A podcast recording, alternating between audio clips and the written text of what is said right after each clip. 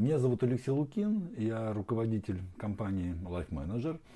Те, кто с нами впервые. Вот. И эта компания уже 10 лет, 28 мая.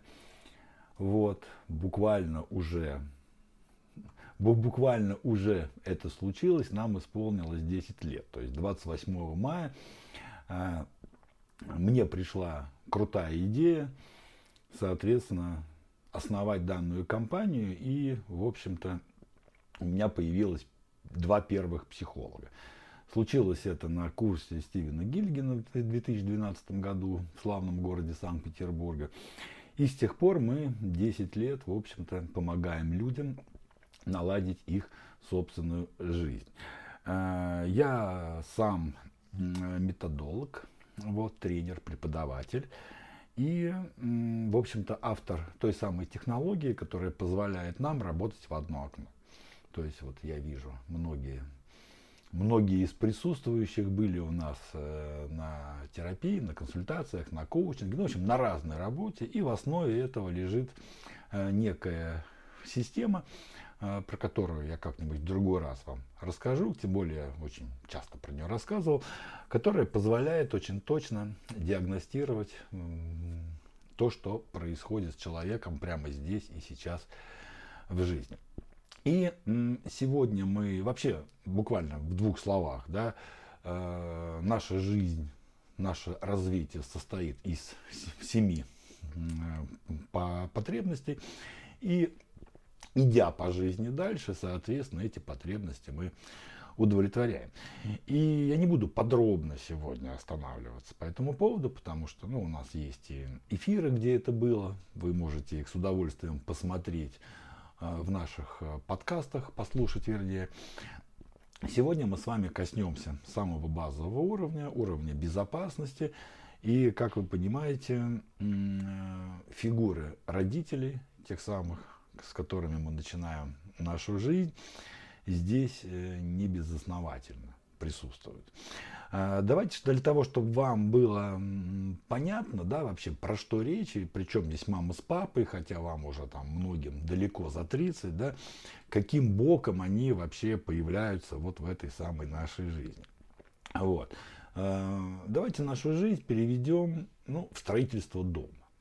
Да, ну, достаточно такая интересная аналогия да, э, которую можно запросто использовать. Ну, почему, в конце концов, и нет. И э, строительство дома, да, ну, давайте, э, какая цель? Мы, ставим, мы строим дом не просто для того, чтобы в нем жить, а чтобы жить там счастливо.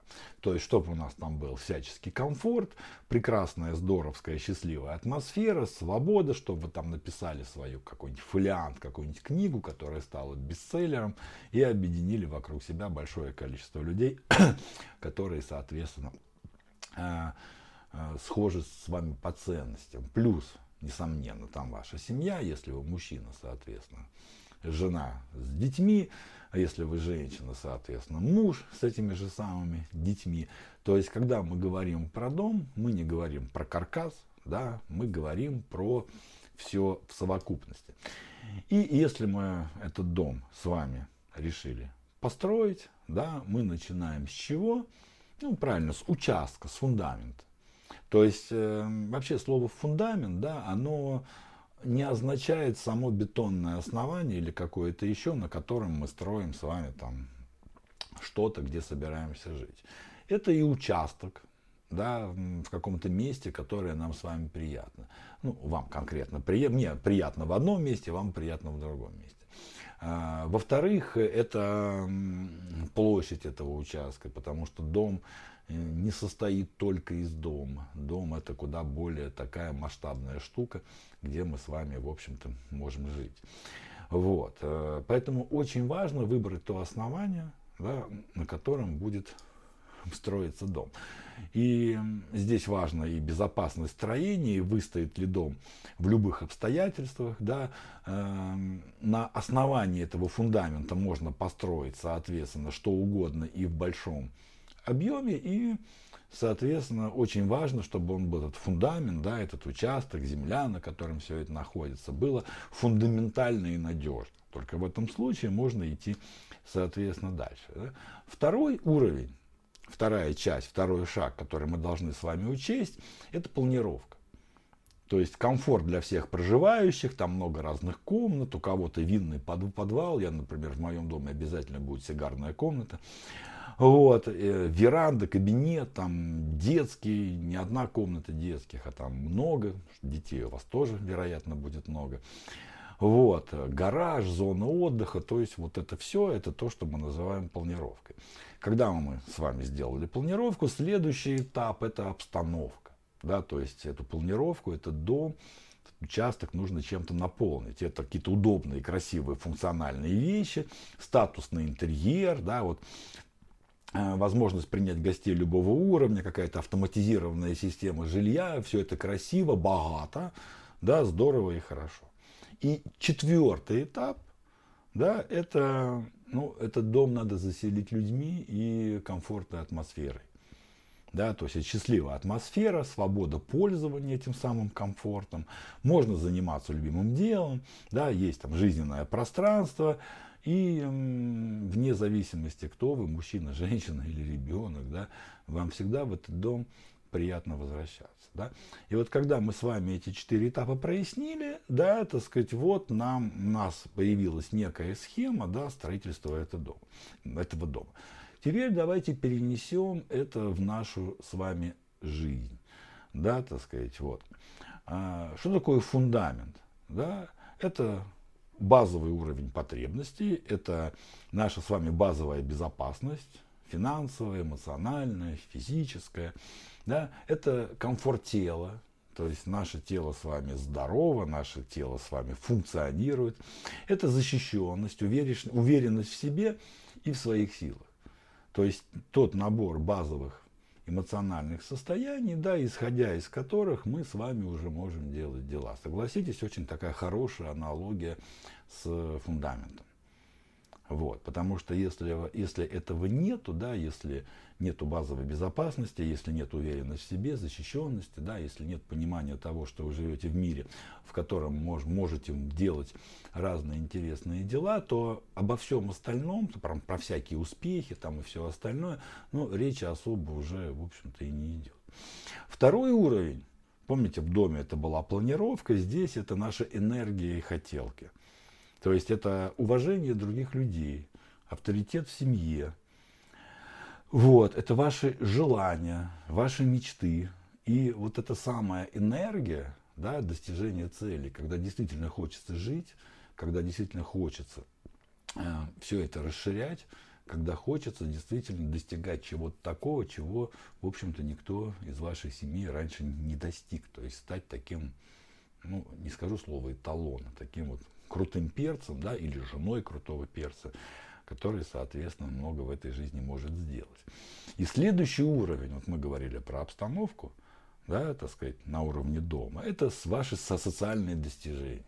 Следующий уровень потребности – это статус, власть, занимание, занимаемое вами положение, там, достижения и роскошь, ресурсные и взаимовыгодные отношения с людьми, высокие результаты в работе, в профессии и признание профессионального окружения. Согласитесь, без первых двух построить третий, ну, мягко выражаясь, достаточно сложно. Да? Вот. И когда вы это получаете, следующий уровень да, это уровень самореализации, это уже любимое дело, свободное время, любовь и радость от жизни, баланс свободы и продуктивности, сообщество людей вокруг вас, с которыми вам приятно общаться, которые действительно соответствуют вашим ценностям. Вот. Это глобальные цели и амбиции. Вот. И согласитесь, ну, я понимаю, что аналогия несколько, может быть, притянута за уши, да, но моя задача вот перед вами развернуть вот эти уровни ценностей, по которым, соответственно, люди поднимаются вверх. И самое главное, да, вот кто такие психологи, то есть мы. Это вот, э, представьте, построили вы дом, да, а каждый из вас, ну, лет вам уже далеко не 15, да, вы люди, наша целевая аудитория, как правило, 30-40 лет. Ну, кому-то чуть больше, кому-то чуть меньше, на самом деле, в общем-то, здесь не важно. Вот. И ваш дом уже, в общем построен. Да? Возможно, не такой, какой вы хотели. Возможно, он требует расширения. Возможно, ну, возможно, разное. Да, так сказать. И раз вы пришли на психологический курс, да, и раз вы пришли на, поговорить с психологом про то, как ваша мама влияет на вашу жизнь, да, так сказать, соответственно, вам не совсем в этом доме комфортно живется. По каким причинам я не знаю, потому что они у каждого уникальны. И вот психолог, знаете, вот есть, э, вот если в доме холодно, там, вот вы топите, топите, там как-то батареи, а там все равно как-то вот неуютно, холодно и дискомфортно. Приходит мужик с, с таким тепловизором, да, и вот он ходит по дому, и у него там такие картинки плавают. Да, вот, где тепло, где холодно, где щели, где еще что, где там стена поехала, да, где вот, ну, разное. Вот, и задача этого мужика, то есть меня в данном случае, да, э, рассказать вам, в чем причина этого дискомфорта, который вы сейчас испытываете. Я еще раз подчеркну, э, счастливые люди, и, кстати, зря, да, к психологам не ходят. Значит, у вас есть какие-то эпизоды жизни, значит, у вас есть какие-то состояния, с которыми вам, вам дискомфортно. И я вот этот самый мужик, да, который, э, соответственно, приперся с тепловизором в ваш дом для того, чтобы показать вам дырочки. А вот дальше, что за этими щелями стоит? То есть, ну, например, у вас где-то там в стене щель, через которую идет морозный воздух. И просто затыкать ее бесполезно, потому что, ну, это может быть просто щель действительно. И ее можно просто залепить, и все, в общем-то, будет опять тепло. А может быть, поехали уже немного стены. А стены поехали, потому что неровно был там, уложен фундамент. А фундамент ну, неровно уложен, потому что там, не знаю, там земля там какая-то более мягкая, чем планировалось. То есть вариантов на самом деле большое количество. Вот здесь вам важно понимать, да, так сказать, что а вот эта неисправность, она у каждого своя. И то, чего мы достигаем на этих эфирах, они у нас идут каждый, каждый понедельник, да, так сказать, это рассказать вам, да, вот эту карту проблем. То есть вообще из чего построен, в принципе, ваш дом. Для того, чтобы вы либо самостоятельно, либо через психолога, либо через кого-то еще, ну, соответственно, как-то обратили на это внимание. А, почините ли вы это самостоятельно? Эм, поможет ли вам здесь специалист-строитель? Вот. А, нужно ли для этого почитать какие-то книги или пройти какие-то курсы? Друзья, я не знаю. Я вас э, вообще, э, большинство из вас впервые вижу. Понимаете, да? Для того, чтобы дать какой-то практический совет, нам надо ближе познакомиться.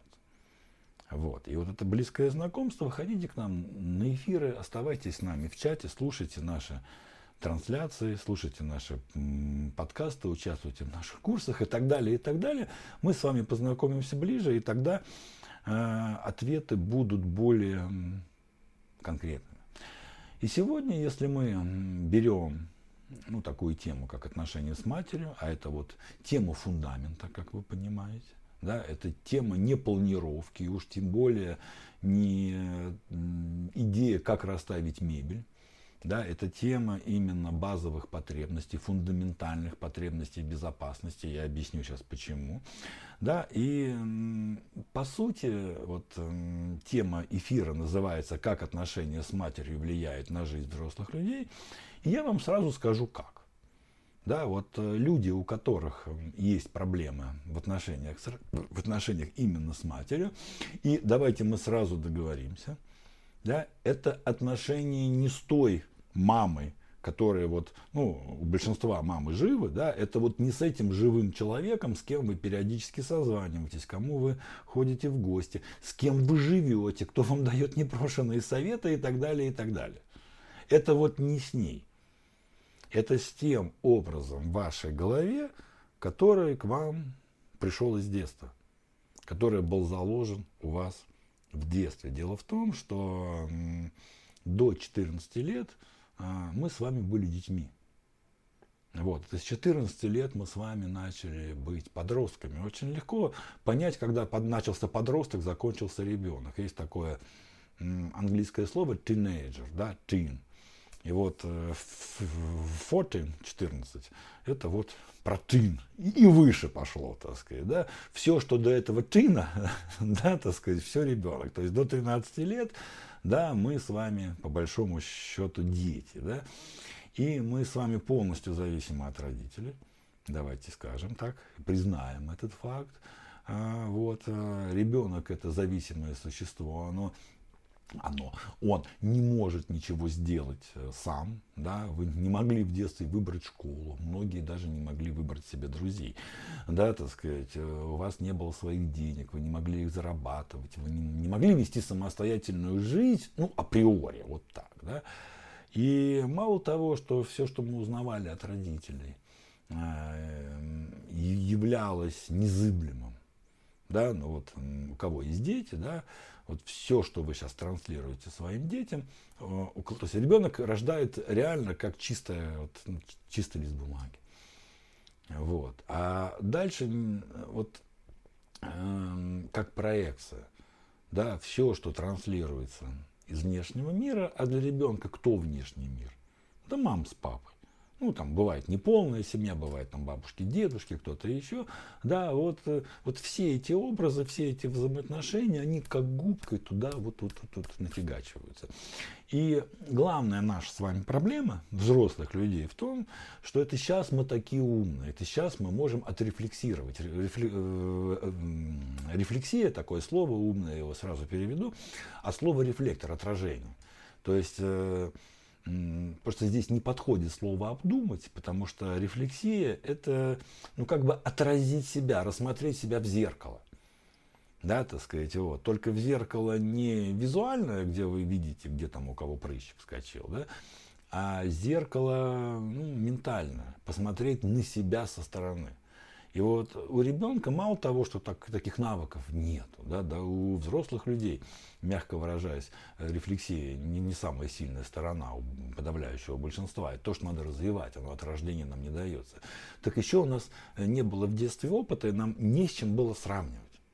Понимаете, да, так сказать? То есть мы не могли... Вот нам говорят, что деньги это плохо, например, или что-то еще, а мы даже ну, сопоставить это ни с чем не можем. И поэтому вынуждены были э, принимать это за, за чистую монету. И вот те установки, что у нас были вложены еще в детстве, да, они и сформировали вот ту самую базовую безопасность. То есть, если вы обратите внимание, некоторые люди, ну, они вполне спокойно и комфортно чувствуют себя в социуме, смотрят в будущее, что бы там ни случилось, как-нибудь разрулим. Да? А есть люди, например, которые ну, практически не выходят из тревожности, которым кажется, что вот-вот что-то случится, что-то произойдет, что их кинут, там, что, что-то... И эти люди существуют, ну, мало того, что на одной планете, они часто в одном офисе сидят.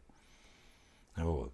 А есть люди, которые, так называют, есть такое слово, как катастрофизация будущего, да, когда будущее это вообще кошмар и ужас. Да, так сказать, вот. И это тоже связано вот с этим базовым уровнем безопасности. И вы удивитесь, да, а скорее всего нет, здесь, в общем-то, это транслируется самыми близкими нам людьми, то есть матери. Вот. И сегодня, в общем-то, такой основной посыл, который я хочу рассмотреть, да, это первое, почему люди боятся будущего, это запрос именно базовой безопасности, что мешает быть уверенным в себе э, и в любой ситуации. Вот. Ну и дальше то, что обычно наши клиенты спрашивают, как убрать страх и чувство неполноценности, которые часто возникают у людей. И э, вот э, если у вас такие мысли, если э, вот не просто вам мысль пришла, знаете, вот, а, а полноценный я или нет, никогда не задумывался. Забить. Все нормально, значит, не надо туда думать, все, все у вас хорошо. Если будущее вам страшно, да, только из новостей, знаете, почитали новости, ужаснулись. Закрыли новости, как-то, блин, да как-то все не так страшно. Как. Тогда вам вот на следующий эфир, в следующий понедельник мы там будем разбирать внутренние конфликты. То есть, значит, э, базовый уровень у вас более-менее закрыт. Послушайте сегодня, да, но сильно на себя не берите.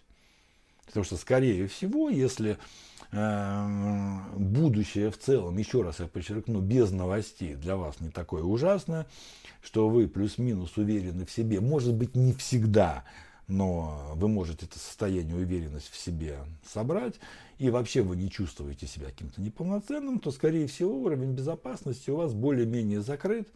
Да, поэтому послушайте сегодняшний эфир, сильно не грузитесь. Вот в следующий понедельник вам, наверное, будет интереснее. Да, сегодня мы говорим как раз-таки про базовую безопасность и про то, что, почему она хромает. То есть, почему вот сейчас э, с учетом тех событий, которые происходят вокруг нас, да, так сказать, вот, эм, очень многие люди, ну, практически все в большом количестве откатились вот на этот уровень безопасности, да, потому что, ну, действительно поломалось очень, ну, поломался привычный мир, и мы как бы так скатились немножко вниз, до уровня фундамента. Но обратите внимание, одни люди от этого фундамента оттолкнулись, прочно встав на ноги, и пошли что-то там переделывать, что-то менять, что-то перестраивать. А другие люди просили. Да, и вот э, сегодня мы будем общаться все-таки с людьми, которые в большей степени просили. Вот, потому что как раз-таки вот те проблемы, которые, в общем-то, здесь ключевые, они как раз-таки мало того, что идут из детства, они идут от нашей любимой мамы. Вот. И сейчас давайте мы начнем так, э, сначала я вам расскажу, какие мамы бывают, такую типологию некую со создал. Это скорее такая лекционная часть из книжки.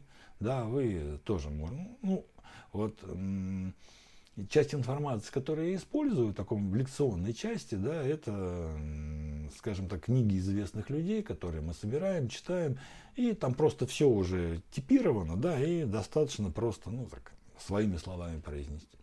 А вот вторую часть, да, это уже наши уникальные разработки, это уже то, вот именно тот опыт работы с живыми людьми, который 10 лет по большому счету мы и проводим. Я просто покажу, вот э, как эм, разные мамы да, повлияли на вашу базовую безопасность и какие текущие проблемы в связи с этим вы имеете. Для чего?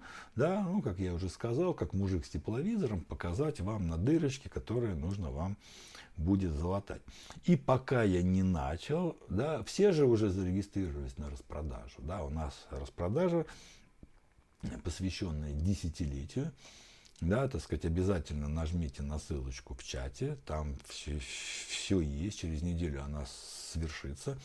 И вот там как раз один из наших психотерапевтов, Юлия Ведерникова, да, она, это э, психотерапевт, который работает с женщинами, ну, в большей степени женщинами, но также как раз-таки с э, мужчинами, которые, у которых травматический опыт э, общения с матерью, да, воспитания.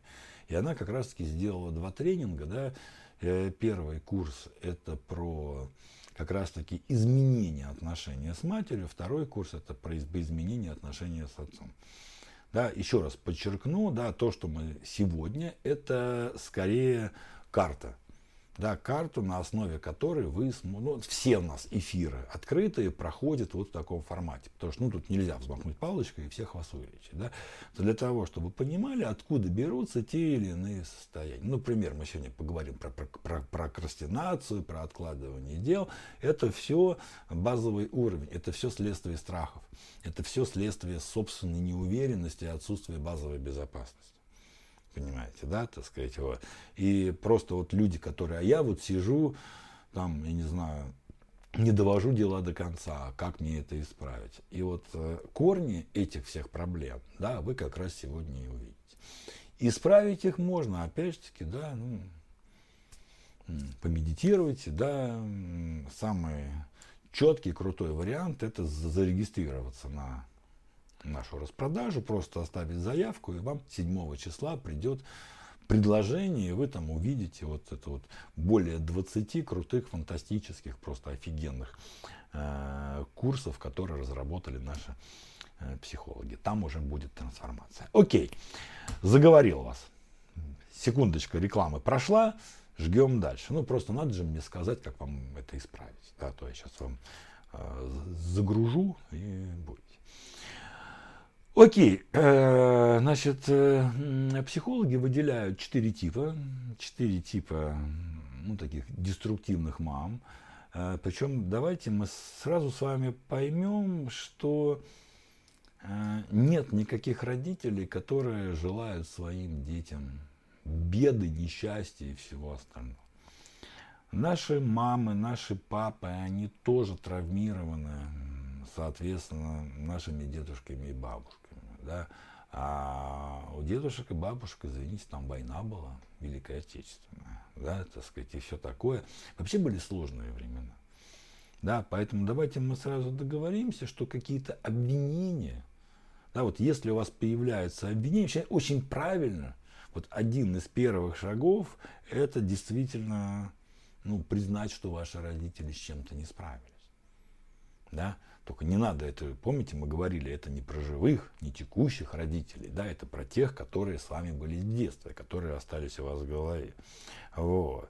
Но исцеление от этих травм, это когда уходят обиды, уходит злость, уходит это вот недоверие, непонимание и все остальное, и вы начинаете относиться к своим родителям как к обычным людям. И это на самом деле достаточно просветляющий момент. Это означает, что вы сепарировались и стали взрослыми людьми. Вот, поэтому мы, давайте мы сразу как-то безоценочно на это посмотрим, потому что я буду вам сегодня рассказывать вещи, которые, вероятно, вас цепанут.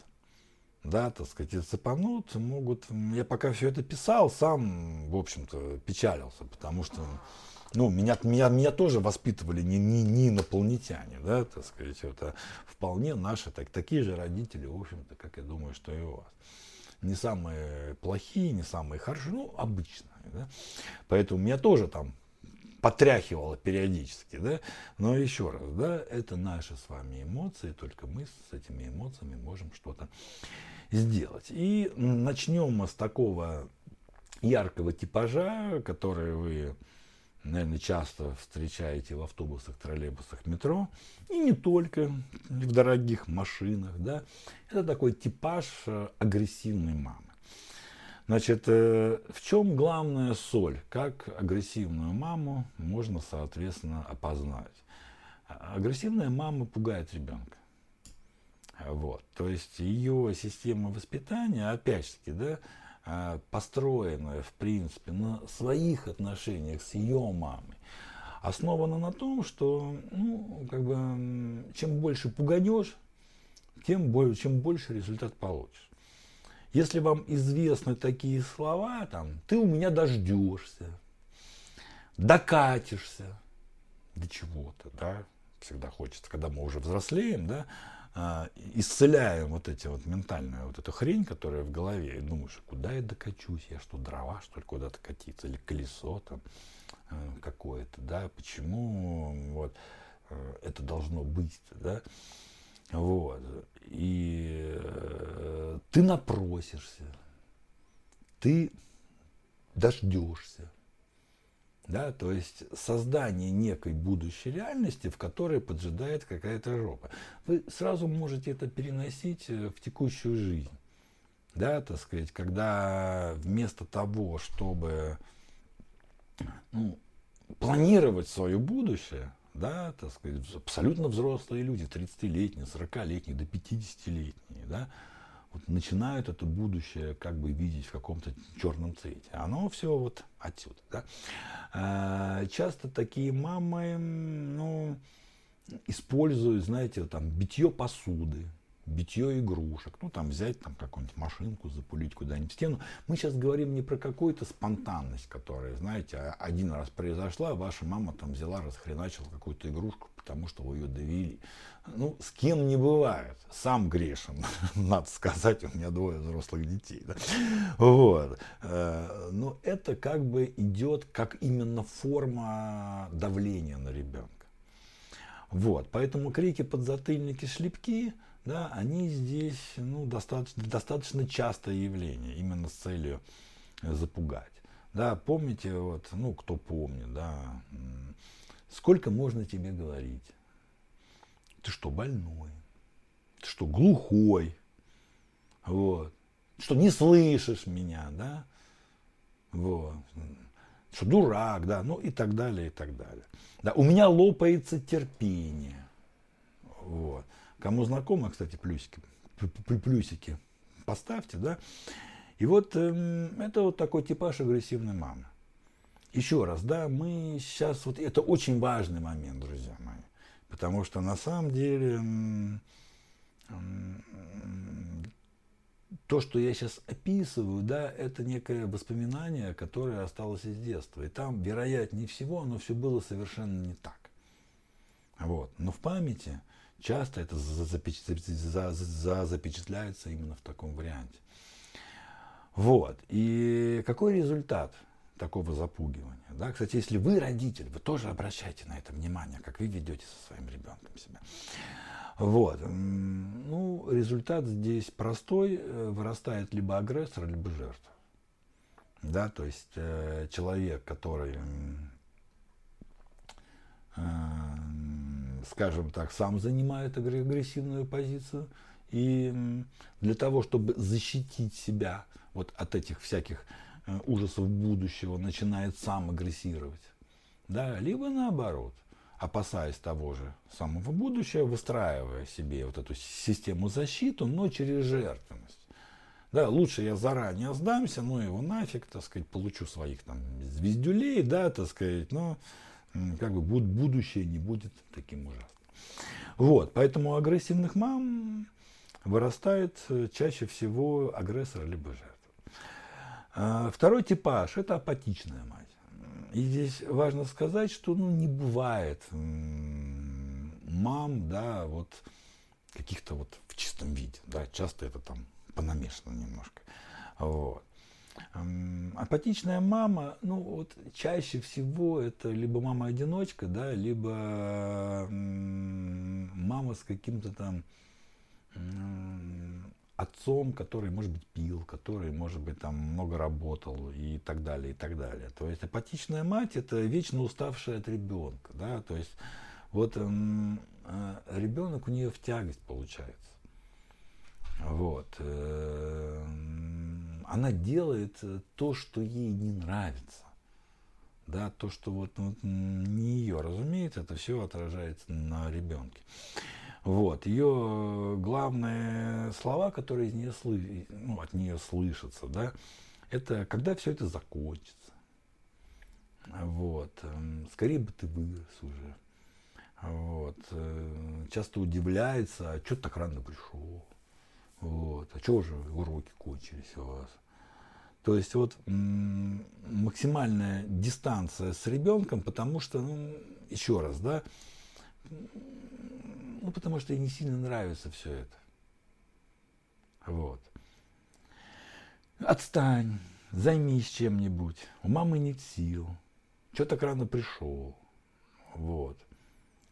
И часто здесь есть срывы, но вот не как запугивание в случае агрессивной мамы, да, а как, ну, вот такое желание отдохнуть.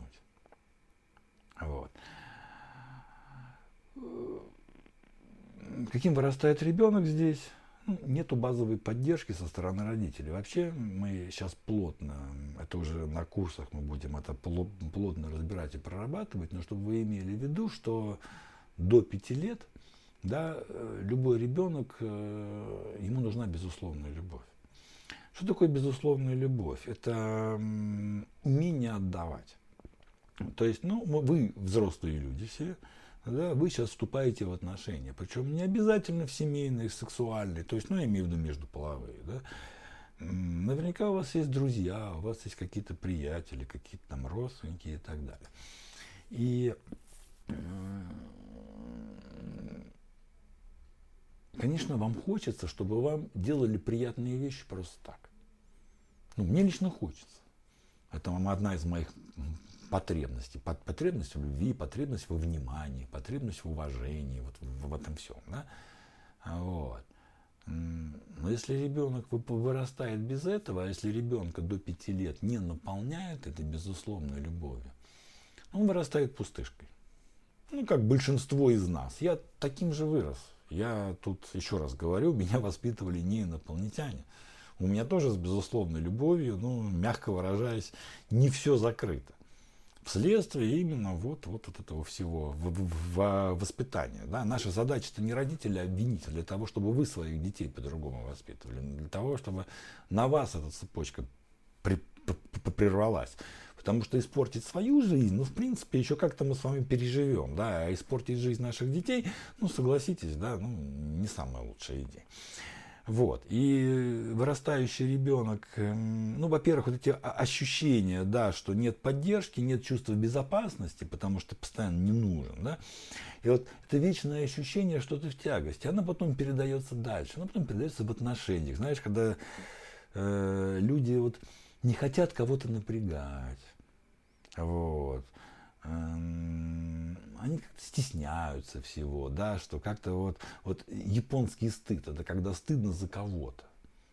Да, вот оно здесь тоже часто, это тоже от отсутствия этой самой безусловной любви, да, из э, отсутствия базовой безопасности, когда тебе не просто за себя стыдно, ну типа ты-то дебил, ну и ладно, да, как-нибудь постыжусь уже, а когда тебе стыдно за кого-то другого, это вот э, видели, может быть, так раньше посты были. Ну, сейчас вот в нашей ситуации, да, эм, это половина страны в этом испанском стыде, да, когда людям стыдно за то, что они не делали вообще. Да? Но вот э, в другие времена это выражалось постами, а вот эти идиоты хлопают в самолете. Вот. Ну, я давно не хлопал. Поначалу хлопал, потом, когда узнал, что пилоты не слышат, вот, перестал хлопать. Ну, другие хлопают, и хер бы с ним. Ну, весело, в конце концов. А бывают такие посадки, после которых это хлопанье, это у тебя адреналин просто выходит. Потому что так трясануло перед взлеткой, да, что как вообще из сиденья не вылез. Но есть люди, они в социальных сетях писали, ой, как не стыдно, они хлопают, боже мой, чуть со стыда не сгорел. Да, вот это все про испанский стыд, когда тебе еще и за других стыдно. Это все оттуда. Вот. И вот эти вот, э, это недолюбленность, это то, что рождает частые болезни. А подумайте, а почему люди часто болеют? И почему такие дети, да, у апатичных матерей вырастают часто болезненно? Угадайте, да? Понятно, для того, чтобы внимание привлечь. Потому что вечно уставшая мама, вечная мама, которой ты не особо нужен, да, ну хоть как-то, да, если ты меня не воспринимаешь веселого, ну восприми больного. Да, и вот этот паттерн чем-нибудь заболеть, а мы с вами волшебники. Каждый из нас волшебник, просто мы со своей жизнью, со своим телом можем сделать вообще все, что угодно, в том числе и заболеть. Да, поэтому такие дети вырастают болезненные, и это не магия, теперь вы знаете э, почему. Да, так сказать. И вырастают недолюбленные, ну, как, в общем-то, и все остальные. У нас 99% недолюбленных людей, включая меня. Включая вот здесь сейчас там 30, 30 человек сейчас вот конкретно в эфире, да, 29 из них недолюбленные, а скорее всего все и 30. Ну, жизнь. Да? Вот. И э, также у них вот такое убеждение есть, которое вот просто проработка убеждений не проработаешь. А, вот смотрите, если любовь приходилось завоевывать у матери, да, то потом просто так ты ее уже не отдаешь. Вот здесь часто с такими детьми очень сложно выстроить отношения, потому что у них отношения вот на основе выгоды. Да, вот слово любовь там отсутствует. Несомненно, в отношениях важна и ответственность, и важна вы закрываете друг другу вот это почесывание спинок, да, так сказать, вот нормально. Тебе почесали, ты почесал, да, все хорошо. Но плюс еще там присутствуют все-таки эмоциональные вещи, которые вы даете партнеру просто так, потому что они у вас есть. Вот здесь, да, так сказать, вот, слишком тяжела далась любовь, чтобы потом просто так ее отдать. Заметьте это. А следующий элемент – это тревожная мать. Ну, это, знаете, за все переживает. Такая любовь, здесь любви много, но эта любовь похожа на удавку. Вот, она все боится. Провожает сына в школу, мало ли что. Такое, кстати, отмечается очень сильно у поздних детей. А, то есть, если женщина родила там, ну, у всех барышень свои глюки по поводу старородящих. Да, у кого-то, у кого-то в 25 уже старородящая, она, понимаешь, да? Кто-то думает, что в 30, кто-то в 100, неважно, да, то есть поздний ребенок, да, так сказать, вот, рождает эта сверхценность, да, что я его поздно родила. Это не у всех, конечно, да. Вот. Я его поздно родила, значит, он сильно ценный. Да, так сказать, вот. И, соответственно, мама начинает окружать его вот этой самой э, гиперзаботой. То есть она его начинает защищать да, начинает защищать от мира, встает просто вот солдатом вот, против всего и ходит и разбирается э, с какими-то друзьями и с учителями, и с кем-то еще. Да, так сказать. То есть она его, вот здесь у нас дальше будет как контролирующая мать, да, так сказать, и опекающая мать. То есть такое вот, это вот абсолютно разные понятия. Тревожная мать, она реально боится, того, что с ее ребенком может что-то произойти. Именно поэтому любовь как удавка. Понимаете, да? Вот. И вот эта вот постоянная защита ребенка от тех опасностей, которых не существует, да, так сказать, вот. И вследствие этого у ребенка убеждение, что вообще мир похож на войну, вообще жить страшно, кругом одни опасности – и отсюда ребенок вырастает достаточно запуганный и недоверчивый. Вот. И вот именно поэтому он не может стать успешным, потому что у него страх перед жизнью. Ну как вы пойдете на поляну с вкусными ягодами, если вокруг водятся гипотетические волки. Причем эти волки там толпами бегают и все остальное. Вот э, контролирующая мать, да, так сказать, это немножко другое. Это именно контроль. То есть мама не хочет ребеночка испортить. То есть если тревожная мать боится, создает опасности, которых не существует, и не дает ребенку, в общем-то, там, самому решать какие-то вопросы. Причем что с мальчиком, что с девочкой. Тут, в общем-то, одно и то же. Вот, то контролирующие матери, да, у нее задача, да, ну, она лучше знает. Она жизнь прожила, она во всем все разбирается, она все знает, поэтому точно понимает, как ее ребенку расти. Вот. Эм, и здесь, да, вот, эта беготня часто, опять же таки, если вас мама отправляла куда-то на кружок пару раз, да, это абсолютно не значит, что она там контролирующая мать. Да, это лишь значит, что она вас отправляла на кружок. Вот. А, а контролирующая мать именно отправляет на кружки дополнительные занятия, старается чем-то ребенка занять, да, потому что она лучше знает, в какой момент что надо сделать.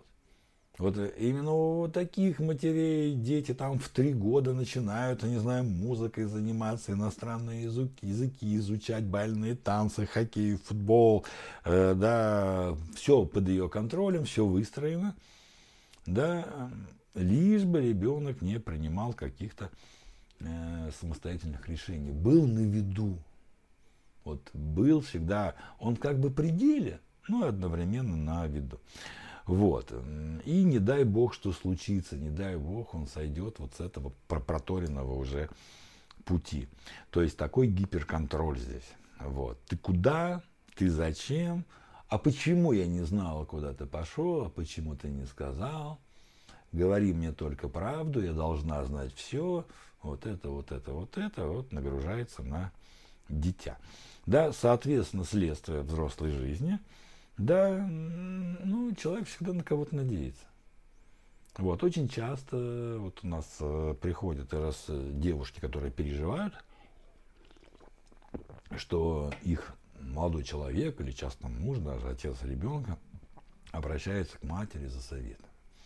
В принципе, обратиться к матери за советом нет ничего плохого. Советы разные бывают. Вопрос, опять же, в количестве. Да, так сказать, вот. Вот. И вот э, здесь прям видно, как ребенок, и мальчики, и девочки, неважно, да, обращаются за советами туда. Часто, вот э, если вы замечаете в себе перфекционизма, я точно знаю одного человека здесь, который считает себя, по крайней перфекционистом, да, в большинстве случаев, да, в подавляющем большинстве случаев, это следствие воспитания именно как контролирующей матери. Вот, вот отсюда все эти тревожные отличники. Тревожный отличник это вообще отдельный такой диагноз, ну, в кавычках диагноз, когда вот нельзя получить оценку ниже высшей. Вот, то есть нужно обязательно учиться там на, на высший балл. Вот. И все такое, соответственно. Ну, почему перфекционизм это не самая лучшая стратегия, это мы как-нибудь в другой раз поговорим, так сказать, вот, на распродажу приходите, там будет курс по этому поводу. Вот. Сейчас мы плавно переходим к опекающей матери. Да? Ну, тут гипероте... гиперопека, надо, соответственно, все сделать за ребеночка. Вот. Это вот этот классический анекдот, там, Толя, иди, Толя, там, э, Вася, иди домой, да, так сказать, мама, а я замерз или проголодался. Ты, Вася, проголодался. Понял, пошел. Да? Вот, вот, вот это вот такая вот, это вот про нее. Вот. Здесь э, ключевая фраза «мама не переживет». Вспомните фильм «Ликвидация», там как раз-таки такая мама, в общем-то, очень ярко показана. Вот. И следствие такого воспитания, ну, ребенок до старости. А вот. Это дети, которые растут под материнской опекой, которые часто там до 30, до 40, до 50 лет, ну, фактически сами не в состоянии ничего сделать. Из их максимально вот здесь это самое обеспечивает э, мама. Вот. Вот. Вот такие типажи мы с вами вкратце разобрали. Если у вас есть вопросы, напишите в чат. Да. Вообще в тему, идем, идем в тему, поставьте мне хотя бы такие плюсики, потому что количество народа уже там под 40, да, то есть народ прибавляет, а вы как-то так замолчали, видимо, спрятались, да. Вот, в нужном направлении идем, как бы по делу. Вот. Кстати, если здесь есть молодые мамы, которые пытают, которым их мамы советуют, как воспитывать детей, напишите, я вам дам. Алексей, какая мама у тех, кто не заканчивает дела до конца? Не знаю. Я же не знаю, Али, я с этого начал наш э, сегодняшний вечер. Вот, с того, что вот э, ты приходишь такой и говоришь, а у меня из-под подоконника дует. Ну, давай сейчас перенесем в контекст строительства. Ну вот у тебя есть дом, и из-под подоконника у тебя дует. Ты говоришь, Алексей, вот дует из-под подоконника. Вот э, что такое? Вот. И, ну, понятно, что там дырка. Но вопрос, да, эта дырка откуда там взялась? Ее могли не заметить, когда строили дом летом. Вот. Могли поехать доски. Вот. Мог поехать каркас. Могли неправильно заложить фундамент, дом осел. Понимаешь, да? То есть вариантов дикое множество. Поэтому, Али, я не знаю. Вот. Э, моя задача просто вам рассказать для того, чтобы, понимаете, чтобы вы видели, э, вот куда копать, куда хотя бы смотреть, чтобы вы вот когда вы не доделываете дела до конца, просто чтобы вы себя не насиловали. Потому что, может быть, вы просто трахаете себе мозги. Такое тоже бывает. То есть человек напридумывал себе ограничений. Ну, у всех же есть ограничения. Что, я дурак, что ли, так сказать, что мне? Я говорю, мне тоже пускай будут ограничения. Тоже такая выгодная позиция. Здоровые люди часто придумывают себе болезни, э, просто чтобы вот, ну, ну, не отличаться, не быть дураком, да, все, все косят, а я что буду. Вот. Может быть так. Вот. А может под этим быть достаточно такие неприятные вещи, которые идут из детства. Вот. И когда человек про это знает, он как минимум может это проверить. Понимаете, да? Вот. Эм, либо самостоятельно по этому поводу подумать, вспомнить свое детство. Либо прийти там на тренинг, как восстановить отношения с мамой Юлией, Юлией Ведерниковой, и пока прокопать эту тему уже в практиках, в упражнениях, например. Понимаешь, да, так сказать, и уже понять, что откуда растет. Вот, поэтому я не знаю, ты говоришь про симптом, но причина, вот человек чихнул, вот это что, ковид у него или просто соринка в нос попал, да черт его знает, анализы надо сдать. Такое ощущение, что моя мама успешно совмещала в разных пропорциях. Да, да, а я сразу сказал, что типология, она не отражает. Я об этом говорил. Все, все просто следующие вопросы, да, про смешанные типы, конечно. Вот, типология, я сразу же сказал, что типология это такое немножко карикатурное определение. Конечно, смешано. Конечно, смешано. Вот. Но чтобы прям все смешанные были да, чтобы оно все равно что-то превалирует. Вот. Мы сейчас не будем просто, сейчас я у Юли просто, ну, планировали, что еще Юля там выступит с, с несколькими словами, да, а, но она не, не смогла сегодня, поэтому вы уж там с ней на, на тренинге увидитесь. Да, просто очень важный момент про есть такая штука, перенос называется. Да, то есть э, ситуации же разные бывают. Ребеночка могли родить в семье, где ну, с папой что-то случилось. Ну, не то чтобы с ним что-то случилось, э, ну, не срослись отношения. Да? И вот э, часто, да, ну, со мной это приключилось за 14 лет, мне уже было, я уже был подростком, когда на меня пошли переносы в моей семье. Э, да, поэтому это не так, не так глубоко зашло, скажем так. Да. Перенос это все, что женщина хотела бы высказать мужу, но муж уже сбежал. Вот. А тут, понимаешь, вот отпрыск есть.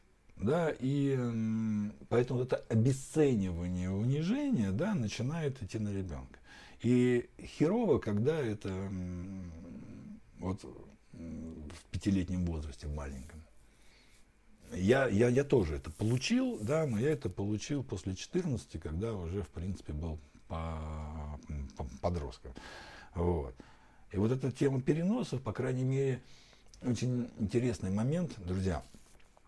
Порядка там 70% убеждений, вот то, что вы о себе думаете, особенно мальчики и девочки из неполных семей.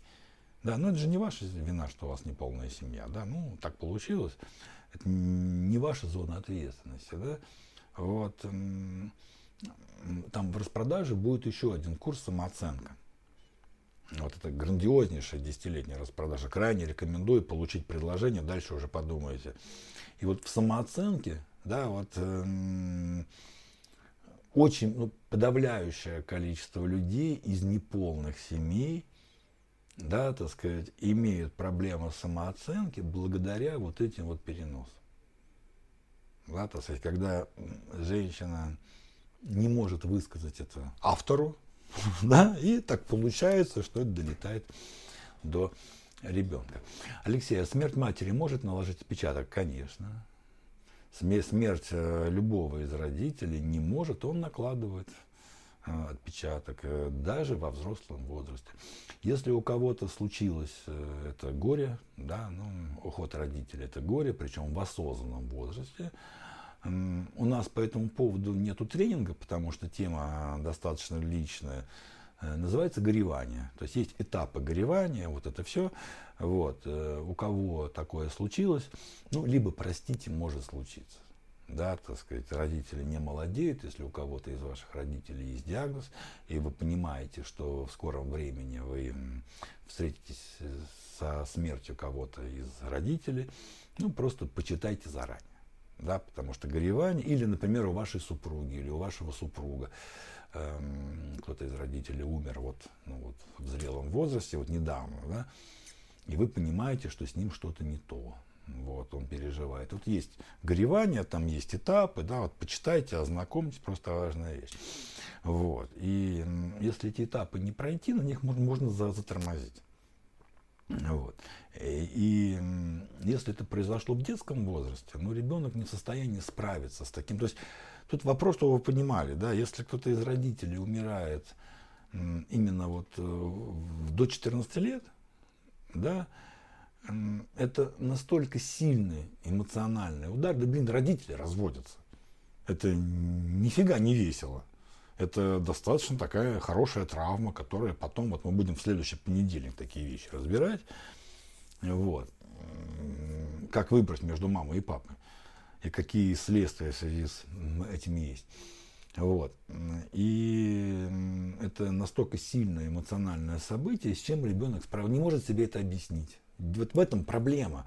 Откуда детские травмы берутся? Мы не можем себе объяснить эти вещи. Мы не можем их отрефлексировать. Именно поэтому начинаем тащить это вот в жизнь. Поэтому вряд ли ребенок прошел стадии горевания. Взрослый человек-то их пройти не всегда может. Вот. Есть психологи, которые специализируются на этом, в том числе и в нашей команде которых прям есть вот одна из специализаций работать с, такими запросами.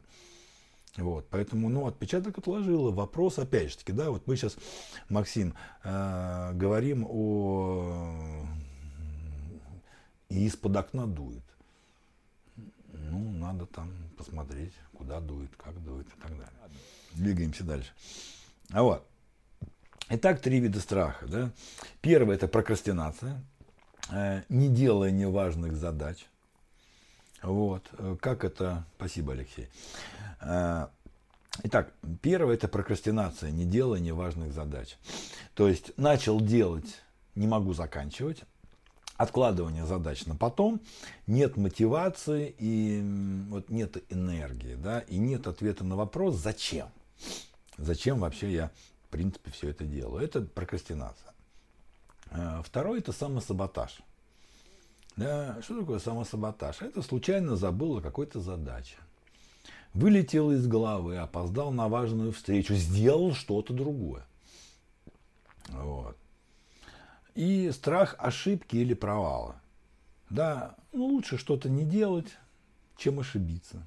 Да, то есть такое избегание. И делать что-то другое, а, в общем-то, не само дело. И мы с вами имеем, так сказать, да, вот три этих страха, прокрастинация, самосаботаж и страх ошибки.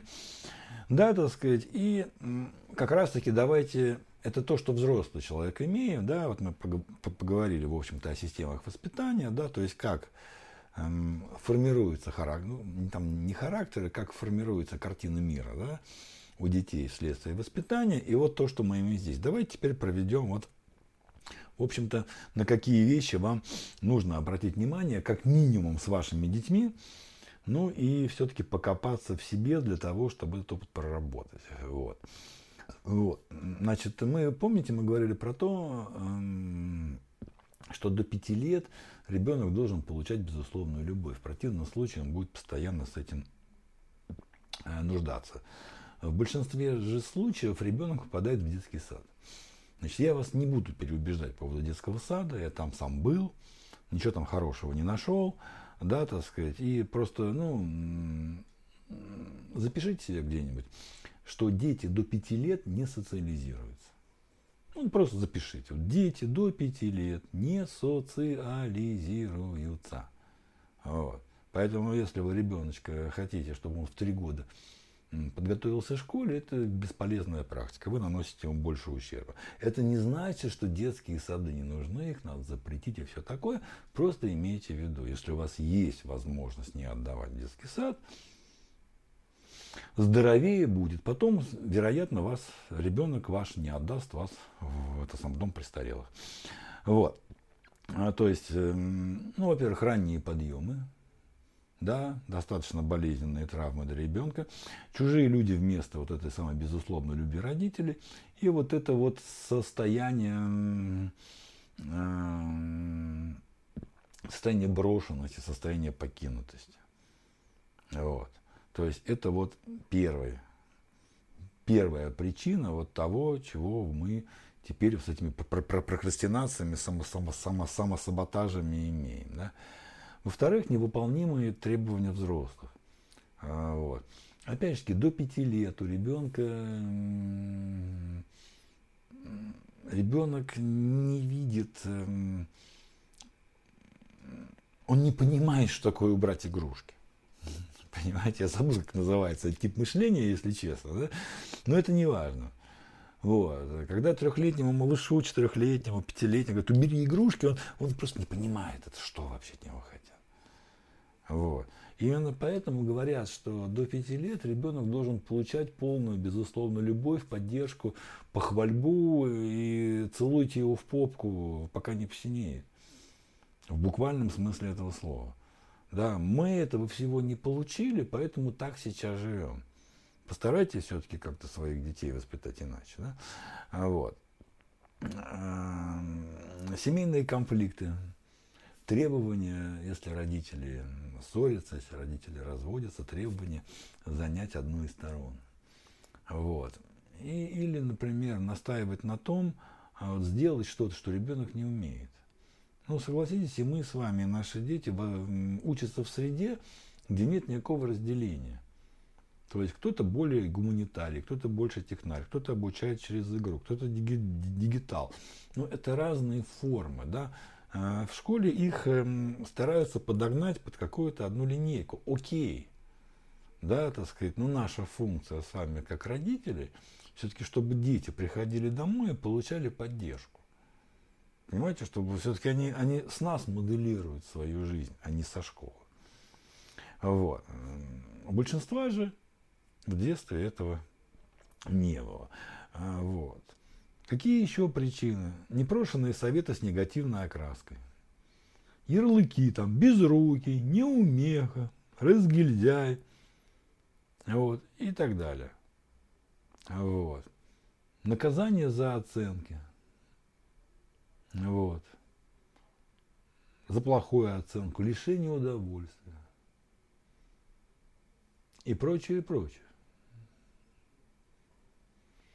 Моя подруга учила ребенка в два года выкидывать свои памперсы. Вы не путайте, ну, во-первых, как учила.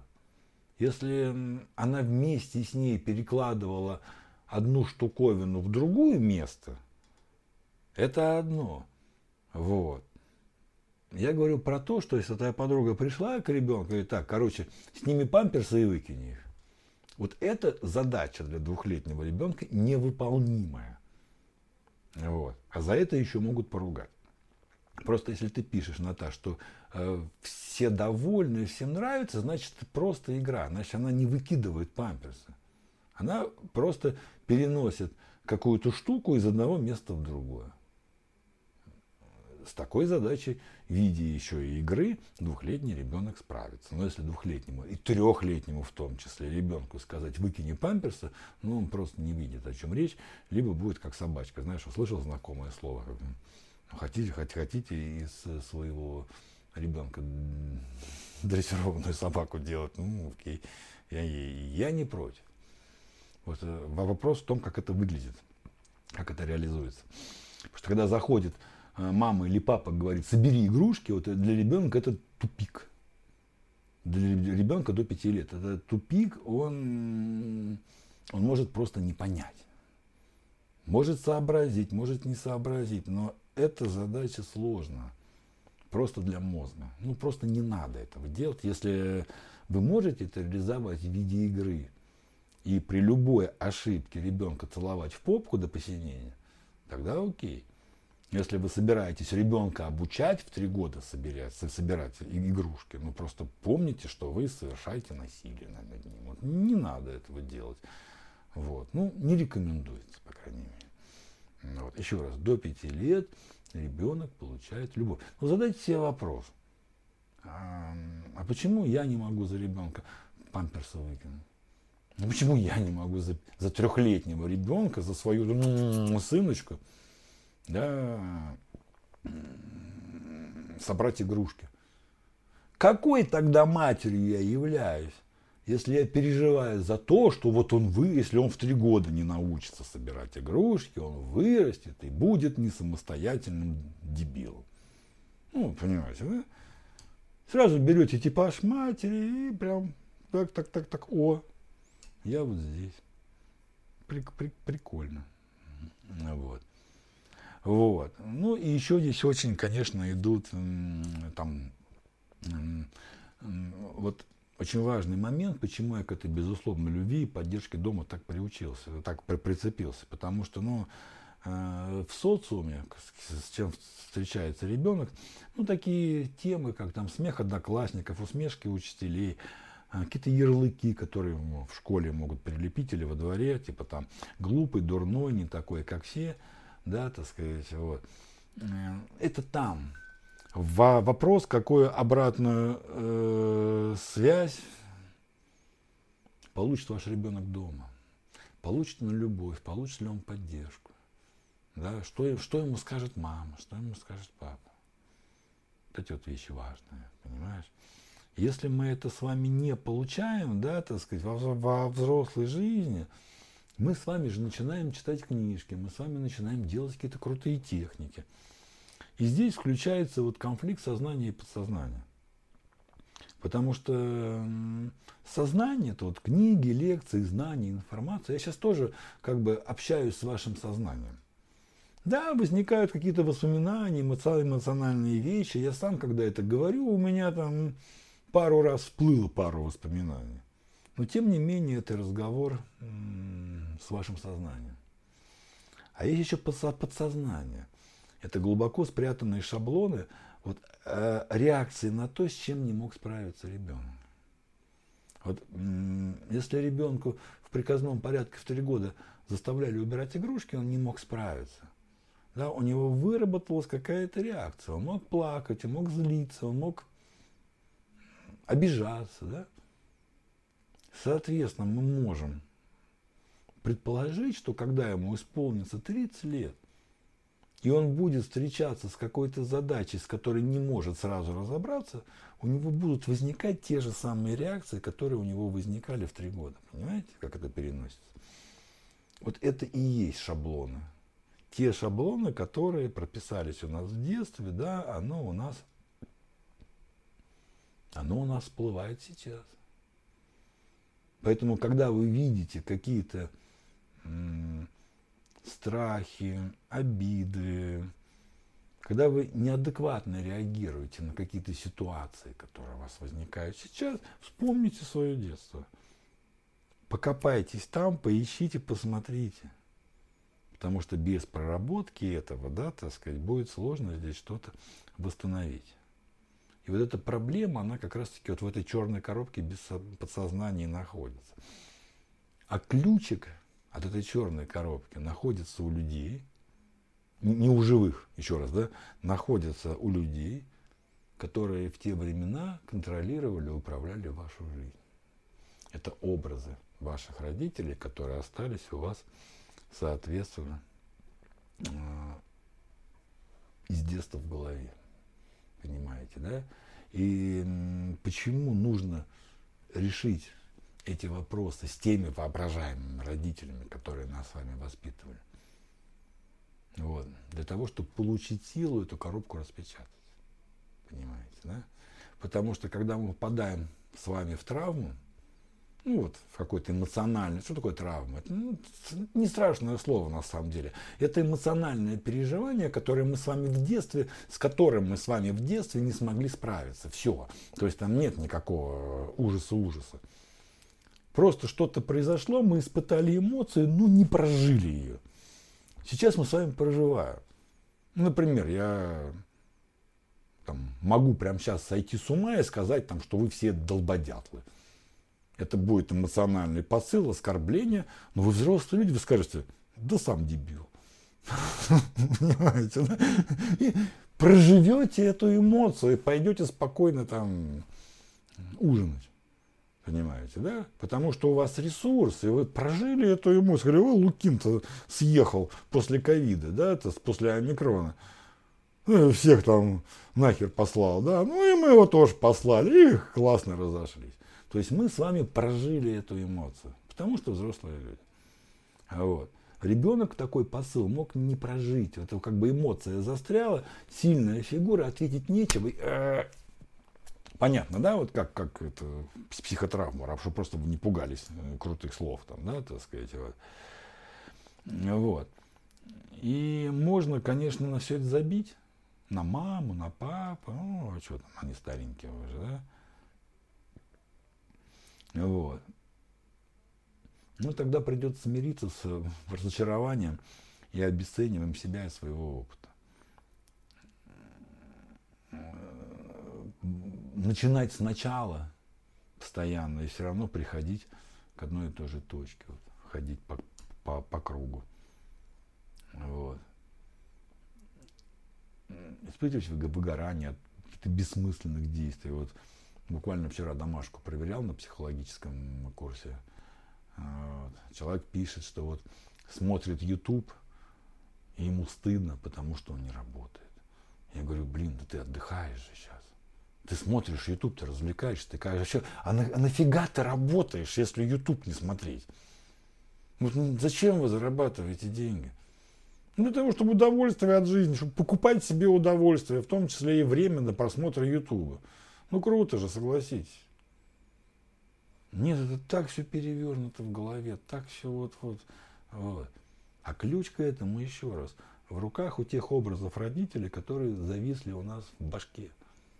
И пока мы э, вот эти все курсы, в том числе и наши, по восстановлению отношений с родителями, это еще раз, это не про тех, которые вот здесь живы. Вот хороший вопрос задали, да, ну, изначально мои соболезнования, несомненно. Если мама умерла, да, так сказать, вот. Э, она в физическом мире умерла, в голове-то ребенка она осталась. И какая она там? Мама, которая предала своего ребенка и ушла, бросив его. Ну как, как ребенок это воспринимает? Может так. Э, про это половина голливудского кино вообще. Про то, как ребенок воспринимает смерть кого-то из родителей, как предательство, например. Почему? Потому что он не может справиться с этой травмой и, соответственно, выстраивает себе определенную конструкцию. Поэтому еще раз, да, э, в психологии мы не работаем с реальностью, мы работаем с теми картинами, которые есть. Э, поэтому обязательно приходите. Обязательно, ну, просто очень рекомендую, распродажа десятилетия, там больше 20 курсов сделали я с нашими психологами, именно курсы по проработке всех этих состояний. И все, что надо, просто заявку оставить. Вам 7 числа придет э, письмо, где просто все это будет описано, из которого вы выберете именно то, что вам, соответственно, нужно. Вот. Потому что очень важно, да, вместо того, чтобы набить сознание информации, э, найти причины, почему была, были построены эти защиты, почему эти шаблоны, остаются с нами так много лет. Сколько лет прошло уже? Мне, мне 49. Вот. Прошло, блин, 40 лет. С момента, как, ну хорошо, там, 37. Ну дофига. Я вам скажу, что я, у меня есть психолог, я к нему хожу как в фитнес-клуб. Вот. Особых запросов у меня нет. А, надо же кому-то выговорить. Это все-таки начальник, большой дядька, взрослые дети, туда-сюда. Вот. Ну, кому-то выговаривать. Не вам же мне выговариваться, да? Я выговариваюсь психологу.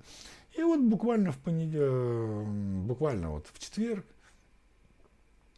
всплыл опять какой-то косяк с мамой из детства. Что-то там где-то она, ну, и так далее. Вот. Поэтому исправлять это придется долго, но другой вопрос, что корень вытащить, да, для того, чтобы остальное, как карточный домик, стало рассыпаться, я имею в виду вот те шаблоны, которые у нас с вами остаются. Вот. И вот именно здесь э, не применяй к себе э, всякие техники непонятные, которые непонятно искалечат вас, Э, или просто мимо пройдут, а опуститься в глубину и раскопать и осознать именно корни ваших тревог и страхов и взять их под свое управление, под управление взрослого человека, которым вы сейчас являетесь. Потому что страх, с одной стороны, это же страх это энергия. Только это закупоренная энергия. Это как бутылка шампанского, которая растрясти, там пузырьки, они выйти не могут. И представьте, что вы сбиваете вот это вот таким гусарским жестом.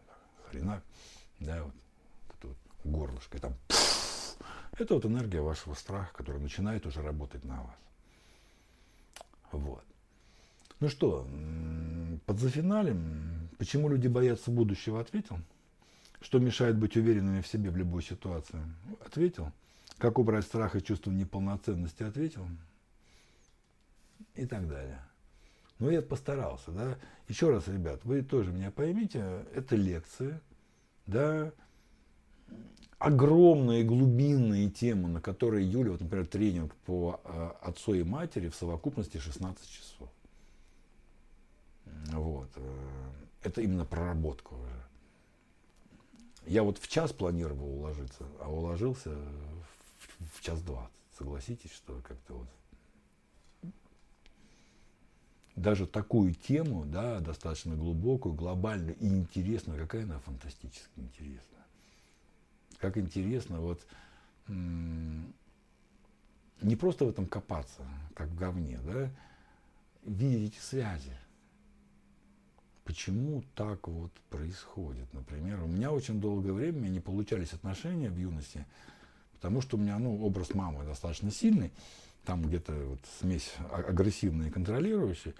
А, вот. И она прям как вот и часть его образа просто стояла на месте моей женщины. То есть я женщин как мам воспринимал своих. Поэтому до 30 лет не мог построить толком ни с кем более-менее длительных отношений. И это очень круто осознавать, что, блин, да вот же оно. Вот, вот-то оно как, вот, оно интересно-то откуда, вот оно откуда берется. Поэтому, друзья мои, в следующий понедельник мы с вами, подождите, не расходись, я скажу, что будем в следующий понедельник делать. У нас круто будет в следующий понедельник. Да? Запросы. Хочу, вот прям хочу, но не делаю. Есть вдохновение, но стою на месте. Знаю, что защищен, то есть базовая защита нормально, мам, папа кое-как справились, нормально все. Но дальше нет мотивации расти, мать их. Вот. Амбиции. Билл Гейтс минимум. Но пока еще работаю менеджером в закрытом Макдональдсе. Вот. Также будем говорить про страхи. Другие, другие страхи. Это вот это страхи не базовой безопасности, а страхи второго уровня. Да? Как отреагируют близкие? Не лишусь ли я остатков любви и уважения, если сделаю то-то и то-то? Поддержат меня родные и друзья. А что скажет жена? А вот. Не останусь ли я в принципе один? И мы с вами будем говорить о том, про то, что мешает. Здесь уже не будет страха. В страхе мы сегодня так с вами бегло говорили. Будем говорить про чувство вины, про самооценку, про если вдруг у вас кончились желания и цели, или не было никогда. Вот. Про состояние ничего не хочется и не пойму, что мое вообще, что навязано, куда идти, чего делать. То есть будем с вами уже диагностировать взаимоотношения с родителями, друзьями, детьми, родственниками, самим собой, вот с этими всеми людьми. Вот. Потому что главное наше, в чем, если сегодня мы говорим с вами о страхах, да, как о неком блокирующем элементе ваших, ваших действий, Эм, в следующий понедельник поговорим о конфликтах. Конфликтах это когда вот женщина, да, возьмем женщину, прекрасная же наша женщина. Вот пойдешь работать, баба с яйцами, кому я нахер нужна? Буду варить борщи и убирать памперсы, тупая домохозяйка. Это делать-то что? Мужики туда же, кстати заработаешь много денег, выделишься из толпы, наворовал скотина. Отдалился, стал начальником, отдалился от коллектива, сволочь, да. Вот. Пошел в рост, ну ты, блядь, какой умный, умеешь, блин, жопу целовать начальника. Ну а никуда не полез, зарабатываешь мало. Лох, неудачник, лохопед, ничего не может. Так что делать-то? Деньги зарабатывать хреново, не зарабатывать хреново. Эм, то фигово, это не так, да? И вот в этих конфликтах живет достаточно большое количество людей. И когда люди более-менее прорабатывают тему со страхами, вот, так или иначе они упираются в тему конфликтов. Потому что в голове стоят прямо, прямо противоположные убеждения. Я вам буквально вкратце про них э, сейчас рассказал, какие у меня бывают. И вот откуда они берутся, да, а смысл наших эфиров как раз-таки показывать вам, откуда это идет, чтобы обратили внимание, мы и поговорим в следующий понедельник. Я вам оставляю ссылочку на распродажу 7 числа. Только те, кто оставит заявки, получат предложение. То есть вот эта заявка вас ну, ни к чему не обязывает. Да, так сказать, если вы уже оставили заявку, молодцы, нет, пусть будет. Вот. В конце концов, вы свободные люди, всегда можете выбрать то, что вам действительно нужно.